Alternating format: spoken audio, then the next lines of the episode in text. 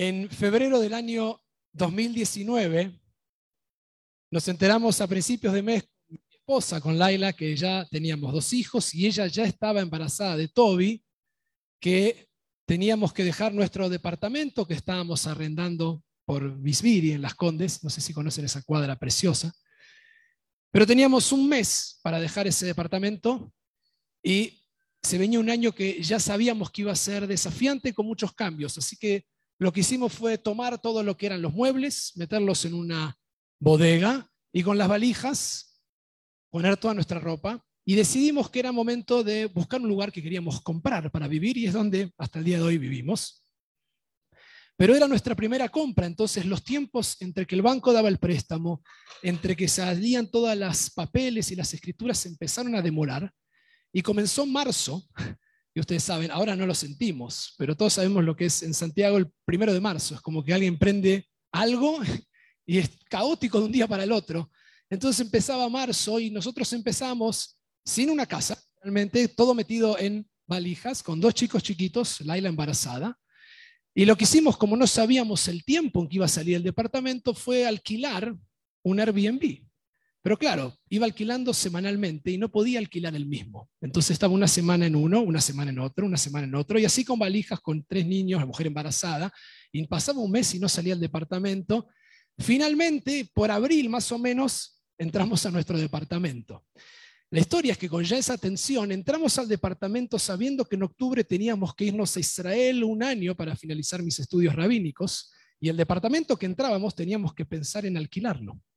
En ese momento que ya apenas entrábamos teníamos que pensar en lo que seguía, era uno de los últimos Shabbatot que estábamos y Laila me dice, no invites a nadie, ella estaba muy embarazada, muy cansada, pero entra una parejita que eran de Israel. Y le pregunto dónde son, somos de Jerusalén. Y yo, ¿tienen dónde pasar Shabbat? No, vengan a casa.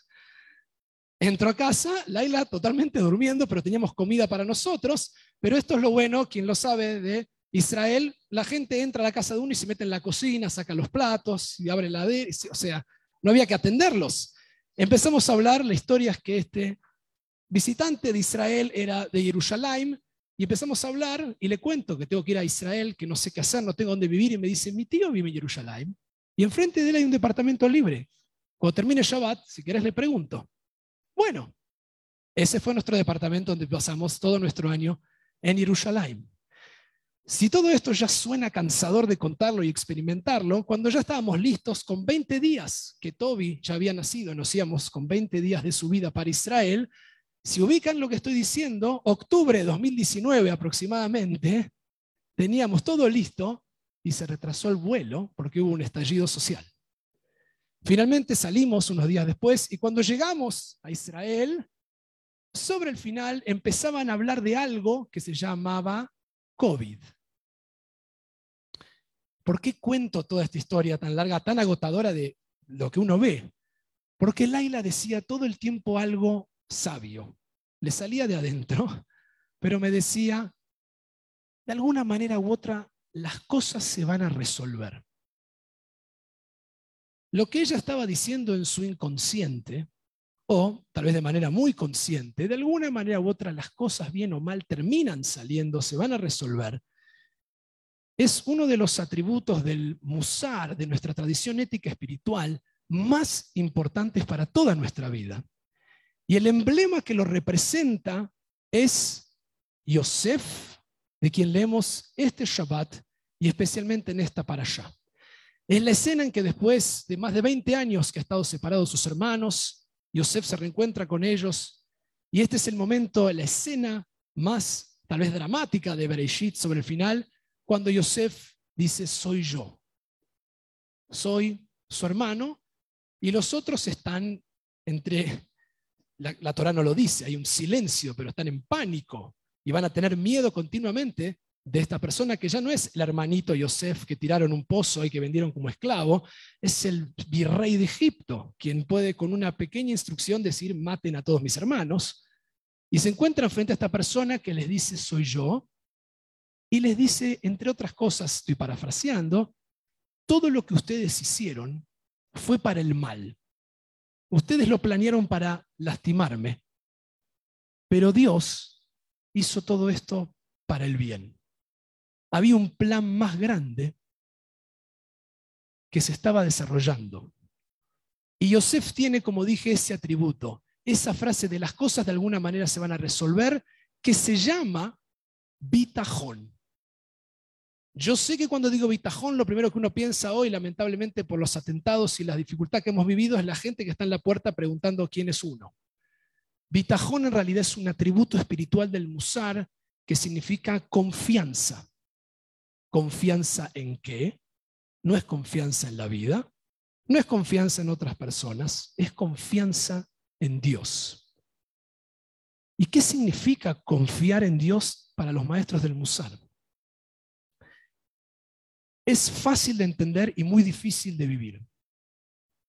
Significa confiar en que todo, absolutamente todo lo que me está aconteciendo, es lo que me tiene que acontecer.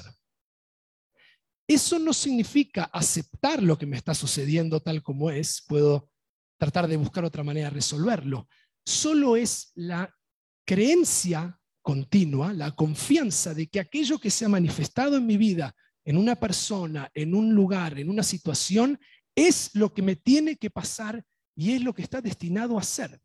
Y Yosef cuando mira su vida, por supuesto que en las pequeñas fotografías de la vida no lo puede ver, pero ahora de esta perspectiva dice, todo esto estaba destinado, esto es lo que tenía que pasar. Él ha desarrollado ese atributo de bitajón. Y digo que es para toda la vida, porque la ausencia de bitajón, dicen nuestros maestros del Musar, es ni más ni menos duro de escuchar, pero es la falta de fe. Si en algún momento lo que está delante mío yo no creo que es lo que me tiene que pasar, si la persona, la situación o el evento es para mí, significa que ya no estoy creyendo, dicen, en lo que Dios ha hecho para mí.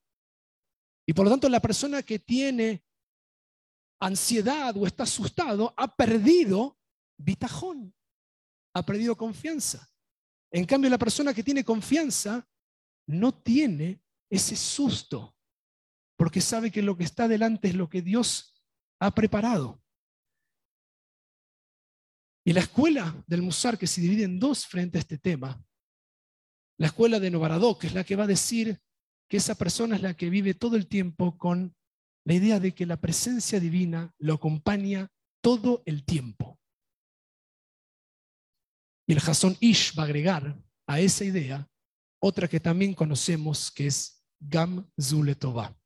Esto también es para el bien esto también va a traer algún beneficio, aunque no lo entiendo ahora, aunque no me gusta, aunque no lo sé, pero si Dios lo puso y lo estoy enfrentando, eventualmente esto significa que algo bueno terminará saliendo.